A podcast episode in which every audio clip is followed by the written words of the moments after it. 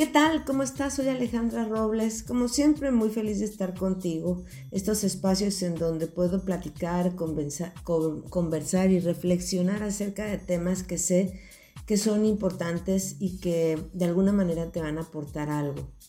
Por mi propia experiencia, quiero, quiero compartirte una frase que es real. La conciencia es el camino para el cambio. Cuando sabes por dónde caminar es más fácil el recorrido. Lo digo porque estamos tan desconectados de nuestro cuerpo y de cómo funciona que sin darnos cuenta nos llenamos de tensiones que provocan limitaciones, compensaciones en nuestra dinámica de movimiento, que poco a poco van creando un escenario de dolor y disfunción que simplemente es la consecuencia de un problema que no somos capaces de ver. A ver, Quiero explicarte un poquito más a qué me refiero con esto. Nuestra historia funcional en realidad comienza desde que nacemos. Nuestro cuerpo todo el tiempo está al servicio de la expresión. Quiere decir que va a tener esa capacidad de somatizar o de volver físico lo emocional. Nuestras posturas van a ser de esa manera que el cuerpo tiene de expresar lo que sentimos o lo que pensamos o cómo, cómo nos sentimos en un momento dado, de tal manera que nuestras posturas son súper dinámicas. La cosa con todo esto es que si el cuerpo todo el tiempo está respondiendo a las cosas que nos van sucediendo, pues nosotros cada día de nuestra vida desde que nacemos vamos de alguna manera dando la información al cuerpo que si se vuelve muy constante entonces se puede grabar. ¿A qué me refiero con esto? Por ejemplo, si tú eres una persona muy ansiosa o que vive muy estresada o que es bailarina o fue bailarina toda su vida, ese tipo de situaciones son las que de alguna manera van a marcar tensiones en tu cuerpo, que con el tiempo y con la falta de movimiento o con el exceso de movimiento, con el sedentarismo, se pueden convertir en problemas que empiecen con un dolor, después se vuelvan disfunción y a la larga nos puedan provocar condiciones o patologías que no nos gustan. Hablemos específicamente de la rodilla. La rodilla es una articulación súper divertida, decía una amiga mía. Es una articulación que tiene que estar libre, relajada, desbloqueada, para que tal cual una ranita, cuando tú digas brinca y asalte, ¿ok? Lastimosamente, nuestras tensiones musculares, nuestros excesos de tensión en nuestras fascias, nuestras malas posturas, nuestra falta de movimiento, nuestro tiempo sometidos a una silla, porque es así, ah, van modificando las tensiones alrededor de la rodilla.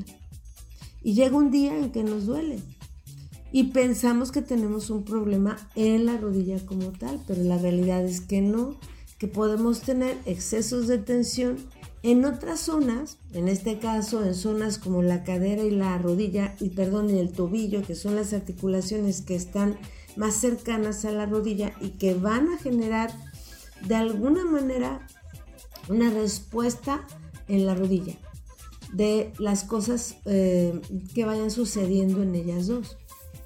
Déjame explicarte un poquito más lo que te estoy diciendo. Nosotros funcionamos en base a palancas de movimiento.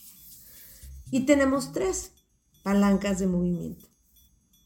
Imagina y piensa que una palanca de movimiento para poder funcionar va a tener un punto de apoyo. Le llaman un pivot, un punto en donde, digamos, parte el movimiento. En el caso de tu cuerpo, el primer punto de apoyo, el primer pivot que tenemos está en el tobillo. Cuando nos vamos a mover, cuando tú te cuando vas a caminar o te vas a trasladar o vas a correr o vas a hacer cualquier movimiento que te traslade, el, el punto de inicio de ese movimiento va a ser tu tobillo. A ese le vamos a llamar un pivot de acción. Cuando tu tobillo se mueve, imagínate que te estás caminando, la siguiente articulación que va a responder a ese primer movimiento va a ser tu cadera. Tu cadera entonces, que está a la altura de las ingles, va a responder y se va a adaptar a lo que sucede en el tobillo. Si el tobillo tiene buen movimiento, la cadera va a estar feliz, pero si el tobillo no está bien, o sea, no se mueve bien, o el pie está sometido a tensiones que no lo dejan torcer, que le tienen los arcos atrapados, etc., eh, la cadera va a tener que adaptarse a esa situación. Y entonces, si tenemos una buena relación entre, el, entre el, tobillo y la cadera, todo va a estar muy bien. Pero si entre ellas dos hay un problema, pon tú que el tobillo se mueva bien, pero que la cadera, por razones diversas, ya perdió su movimiento, está estresada, no se mueve libre, etcétera. El que va, voy a decir, a ajustarse a esa situación va a ser la rodilla. La que va a ajustarse a esa situación es la rodilla. Y te vas a preguntar por qué. Lo que pasa es que si tú observas tu rodilla, la palpa, su techo va a ser el hueso fémur, que es el que se va a mover en base a cómo se mueve tu cadera, tu articulación de cadera. Y su piso va a ser tu, tu tibia, que es un hueso que está por debajo de la rodilla, que va a estar sometido, vamos a decirlo así, a lo que suceda en tu pie. Entonces, va a ser, digamos, la rodilla víctima de las tensiones que tienen esas dos articulaciones que fueron las que empezaron el movimiento cuando tú te empezaste a trasladar a algún lugar. Si ellas se mueven libres, la rodilla va a estar feliz, pero si estas dos no se mueven libres, alguna de las dos o las dos o están sometidas a un estrés o tienen alguna historia de un accidente, de una fractura, de un golpe, etcétera, la rodilla siempre va a ser la víctima. Entonces, en muchas ocasiones tú vas al doctor, te revisan la rodilla o alrededor de la rodilla porque te duele, te hacen una radiografía, etcétera, y te encuentran que tu rodilla como articulación está muy bien. Sin embargo, te duele en puntos alrededor de ella y tú crees que tienes un problema. La realidad es que más bien es víctima, como te dije, de las tensiones de las otras articulaciones, porque ella siempre va a estar ajustándose a lo que sucede en estas, en estas dos, en esa dinámica de movimiento, de esa palanca de movimiento. Y eso que solamente estamos hablando de esa palanca, porque la siguiente palanca sería de la cadera a la mitad de tu columna, justamente y específicamente la vértebra dorsal número 8, y luego tu tercera palanca sería de la dorsal número 8 a, tus primeras vértebras cervicales. Y siempre, siempre, siempre que te muevas, se van a mover las tres palancas. Siempre. O sea, el cuerpo no está, no está segmentado, el cuerpo no trabaja como, como em, desprendido o olvidándose de las otras zonas. Por eso el hecho de que tú vayas con un dolor de rodilla al doctor y solamente te revisen la rodilla, probablemente no estén realmente eh, trabajando el verdadero escenario de ese dolor, el verdadero causante de ese dolor. Así que como tip y los ejercicios que te compartí hace una semana o hace unos días, es que muevas tobillo y cadera, flexibilices tobillo y cadera a beneficio de tu rodilla. Ahora, en esto estamos hablando de tensiones que vienen por fuera de la rodilla y que donde la rodilla, situaciones donde la rodilla se vuelve la víctima de una tensión.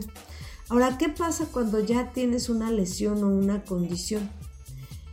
Yo siempre les digo a mis pacientes que uno puede tener como que si lo, si lo graficáramos, podríamos ver lo siguiente sometido, eh, cuando estamos sometidos a nuestras tensiones, nos movemos cotidianamente desde que nacemos, decidimos hacer cosas, deportes, actividades o pasar mucho tiempo sedentario. O sea, nuestra realidad, como te dije al principio, se va escribiendo, nuestra realidad funcional se escribe poquito a poquito y todo de alguna manera va a tener que ver con un resultado a lo largo de los años, que no necesariamente tiene que ver con que ya somos viejitos, no, es que fuimos haciendo a través del tiempo para que mi rodilla genere una condición. Entonces, por ejemplo, si tú en algún momento de tu vida te fracturaste o te esguinzaste y se curó, se alivió, pero de alguna manera puede marcar como una historia que a la larga traiga problemas, ¿no?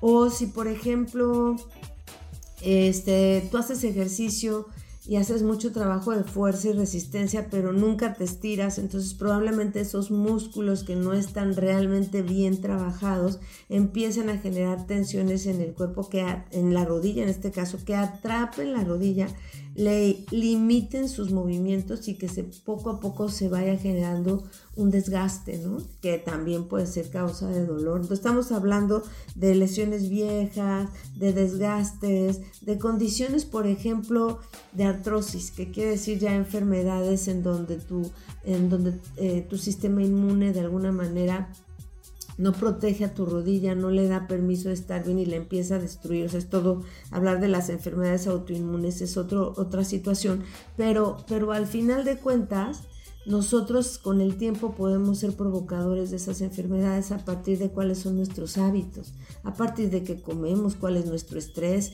qué condiciones este, tenemos. Incluso también depende... Eh, de qué códigos genéticos tengas o qué, tan predispuesto estés para generar ciertas patologías. Entonces, entender todo esto te, hace, te da posibilidad de poder eh, perder el miedo y la ansiedad ante un dolor, perder el miedo y la ansiedad ante el, tiempo que puede ser sinónimo de disfunción porque así no los han enseñado y te da permiso de, de entender ah, ok, tengo y puedo evitar este dolor, controlar este dolor cambiando el escenario que lo está provocando. Esa es la idea de gente sana, que te responsabilices de lo que estás haciendo, de, tu bienestar, que seas consciente que en tus manos tienes ese poder de autosanación, pero que para lograrlo tienes que tú generar buenos hábitos, tienes que caminar día a día y hacer cosas que sumen y no que resten. Y no importa en qué situación estés ahorita o en qué condición estés ahorita, no importa. Siempre, siempre hay caminos para estar mejor. Siempre lo importante es hacer cosas que sumen y no que resten. Y también eh, no pensar en el pasado, sino, o sea, yo te diría, todo, todo comienza en qué tienes en tu mente. Si tú, crees que, si tú crees que hay un camino y que eres capaz de cambiar la situación, lo vas a lograr. Pero si tú te quedas atrapada en el pobrecita de mí, ay, tengo este dolor, ay, ya me dijo el doctor que tengo artrosis, ay, mejor no me muevo porque, porque esto, o sea, porque esto me va a causar un problema mayor. O sea, si estás en esa condición y en ese estado mental, olvídalo, nunca vas a lograr nada. Pero si realmente te das permiso de dar gracias por lo que ha pasado, ok, gracias, ya me pasó, estoy hoy, hoy, hoy, ¿qué puedo hacer hoy por mi rodilla? Y entonces me permites darte herramientas para que tú a partir de hoy empieces a construir una historia diferente. Y sabiendo entonces qué es lo que buscas, entonces puedes realmente eliminar esos dolores, pero a conciencia de que estás trabajando el escenario. Mucho ojo que toda esta propuesta que yo te tengo de trabajo de reeducación funcional no es una respuesta mágica, no es una situación de, que de un día para otro ya vas a estar listo. No, esto se construye poquito a poquito. Esto se construye paso a paso, con conciencia, con experiencia del movimiento, con constancia y haciendo las cosas correctamente. Yo te aseguro, porque lo he visto en cientos y miles de personas, que si trabajas por por cambiar el escenario donde se da tu dolor, vas a tener bienestar. No es magia, es simplemente cómo reaccionas y cómo actúas ante el dolor. Bueno, espero que estas palabras y todo lo que te he compartido hoy sean de beneficio para ti, para tu bienestar.